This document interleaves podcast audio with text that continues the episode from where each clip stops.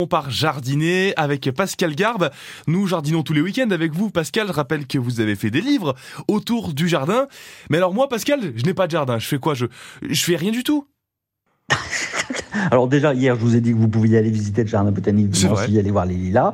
Donc ça, c'est une chose. Et puis, euh, sur, une petite terrasse ou sur un balcon, on peut très très bien jardiner. Alors tout dépend bien évidemment euh, le, la taille de votre balcon ou de votre petite terrasse, mais on peut presque tout cultiver. En pot, toutes les plantes se cultivent très facilement. Vous pouvez même avoir des nénuphars sur euh, ah votre terrasse ou sur votre balcon.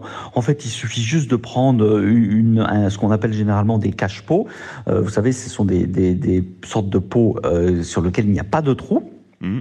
Et puis vous mettez de la terre dans le fond euh, et vous pouvez planter facilement un, nénuphar. Il faudra juste faire attention euh, aux, moustiques. Alors moi j'ai un petit truc pour éviter les moustiques, c'est qu'on met un poisson rouge euh, dans ce petit bac et le tour est joué.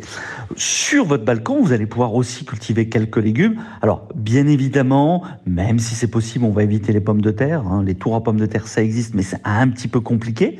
Mais vous allez pouvoir cultiver, par exemple, deux, trois pieds de tomates. Euh, euh, vous allez pouvoir cultiver, bien évidemment, quelques fraises. Vous allez bien évidemment pouvoir cultiver des plantes aromatiques euh, pour, pour faire la cuisine.